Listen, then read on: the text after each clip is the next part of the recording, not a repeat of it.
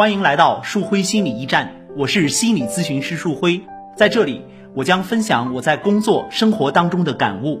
如果您和我一样热爱生活，对心理学感兴趣，欢迎您加入到我们的讨论当中。今天我想跟大家分享一个在生活当中的小观察，名字叫“沟通不畅，原因何在”。如果你用心观察在生活当中发生的一些小事儿啊，你就会有很多不同寻常的体验，而这些体验的价值呀，往往不亚于我们专门拿出时间读书学习，甚至做咨询。一天晚上，我在陪儿子打拳，看到他一拳又一拳的打得很起劲儿，可是打拳的时候并没有什么章法，而且根本就没有体会到发力的位置。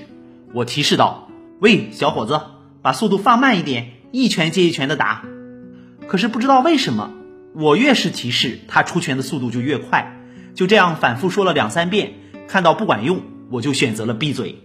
等到我们停下来休息的时候，我装作不经意问道：“哎，刚才老爸说让你出拳的速度慢一点，你好像没有听到哎。”儿子眨了眨眼睛，想了一下说：“那会儿才刚开始打，我一点都不累。”我听到儿子这么说，忽然被点醒了。孩子的这个反馈对我而言很重要。我发现我的想法和他的想法完全不同。我想让儿子慢下来，是想提醒他体验一下出拳的时候如何运用腰和胯进行发力。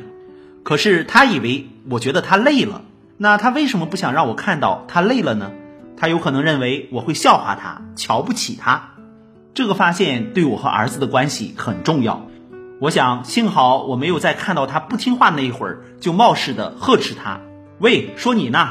怎么停不下来？为什么不听话？如果是那样的话，我就不可能和他有接下来的这样一番沟通了。接下来我进一步觉察，这样的事情我们可以习惯性的用对错来衡量吗？我让儿子出拳时速度慢一点，是想让他体会一下如何把握发力点，同时注意出拳的节奏。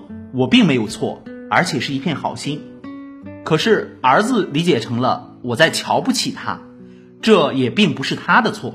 所以这个问题跟对与错并没有关系，而是因为我们所处的位置不同，心里所想的和所担心的都不一样。由此，我想到了在我的工作当中，有很多来访者每次见面都会给我一种忙忙碌碌、停不下来的感觉，甚至在做咨询的时候都还在急促的接电话。